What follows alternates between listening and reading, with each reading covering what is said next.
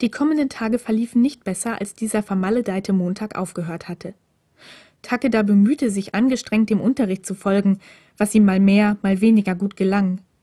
Immer wenn er sich dabei erwischte, auf Hirakawas Hinterkopf zu starren, hätte er sich am liebsten geohrfeigt. Am Mittwoch schließlich war es so heiß, dass Takeda viel darum gegeben hätte, sich unter einen der Kirschbäume im angrenzenden Park legen zu können, anstatt Yamamura-senseis komplizierten Ausführungen über höhere Physik folgen zu müssen. Als die Glocke endlich das Ende des Unterrichts ankündigte, war Takeda einer der ersten, die sich aus dem Klassenraum drängten, um über das Schulgelände hinüber zum angrenzenden Park zu schlendern. Er war noch nicht weit gekommen, als ihn jemand zurückrief. Hey, Aki! Verwundert drehte Takeda den Kopf und entdeckte Kuroi, der an ein Motorrad gelehnt am Rand der Auffahrt stand. Aber nicht irgendein Motorrad, sondern eine blank polierte schwarze Suzuki. Ein richtiges Schätzchen, das Kuroi einen Haufen Geld gekostet haben musste. Und er schien damit auf jemanden zu warten. Sprichst du eigentlich jeden mit Vornamen an? wollte Takeda leicht säuerlich wissen, während er näher kam. In Deutschland macht man das so. Wie bitte? Mein Vater kommt aus Deutschland. Er hat meine Mutter auf einer Geschäftsreise in Yokohama kennengelernt. Plötzlich kam Takeda der feste Handschlag wieder in den Sinn, mit dem Kuroi ihn bei ihrer ersten Begegnung begrüßt hatte. Takeda hatte mit seiner Vermutung also richtig gelegen. Kurois Vater war Geschäftsmann. Und ein europäischer noch dazu. Das schräge Grinsen, das Takeda bereits sehr gut kannte, verzerrte Kurois Züge. Macht dich das etwa nervös, wenn ich dich Aki nenne? Mach, was du willst. Ich bleibe jedenfalls bei Kuroi, gab Takeda auf eine Art zurück, die er für betont lässig hielt.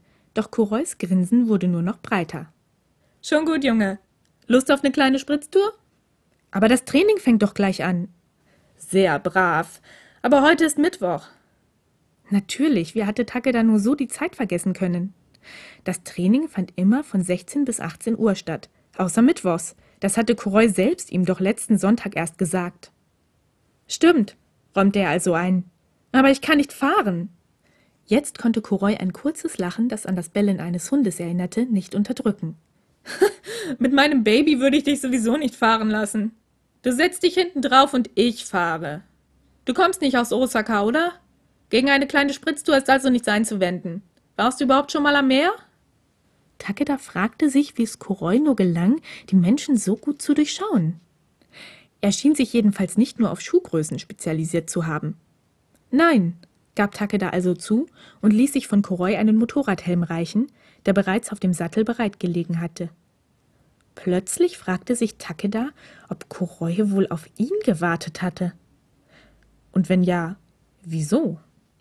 Aufsteigen und festhalten, Takeda tat wie geheißen, und keine drei Sekunden später raste das Motorrad bereits die Auffahrt hinunter und bog auf die Zufahrtsstraße Richtung Osaka ab. Der Wind pfiff durch Takedas Haare und schüttelte ihn. Er musste sich fester an Kurois Hüfte klammern, um nicht vom Sattel zu rutschen. Alles klar da hinten? wehte Kurois Stimme durch den Fahrtwind und den Lärm entgegenkommender Fahrzeuge diffus zu ihm hinüber. Takeda musste nicht antworten. Er genoss die rasante Fahrt in vollen Zügen und war beinahe enttäuscht, als Koroi auf einer Brücke plötzlich abbremste. Gerade schon wollte er sich beklagen, da sah er es. Das Meer. Tiefblau und ruhig lag es unter ihnen, glitzerte wie verzaubert im Licht der Frühlingssonne.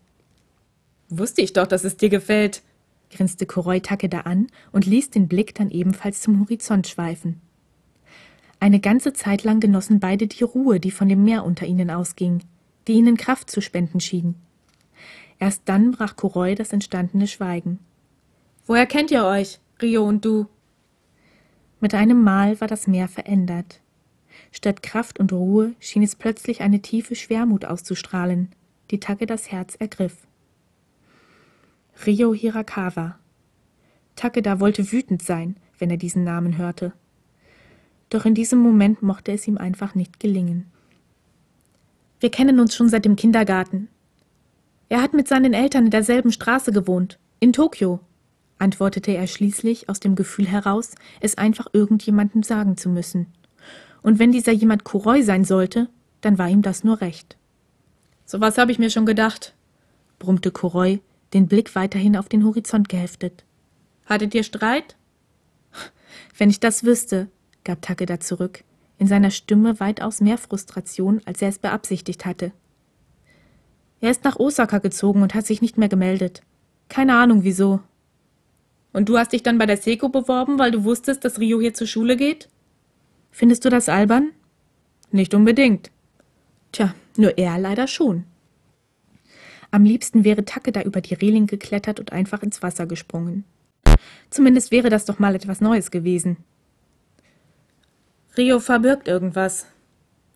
Ich weiß nur noch nicht, was es ist. Überrascht hob Takeda den Kopf und starrte auf das scharfkantige Profil von Korois Gesicht. Doch dieser schien kein Interesse daran zu haben, seine Vermutung weiter auszuführen. Denn in diesem Augenblick zog er sich den schwarzen Motorradhelm wieder über den Kopf.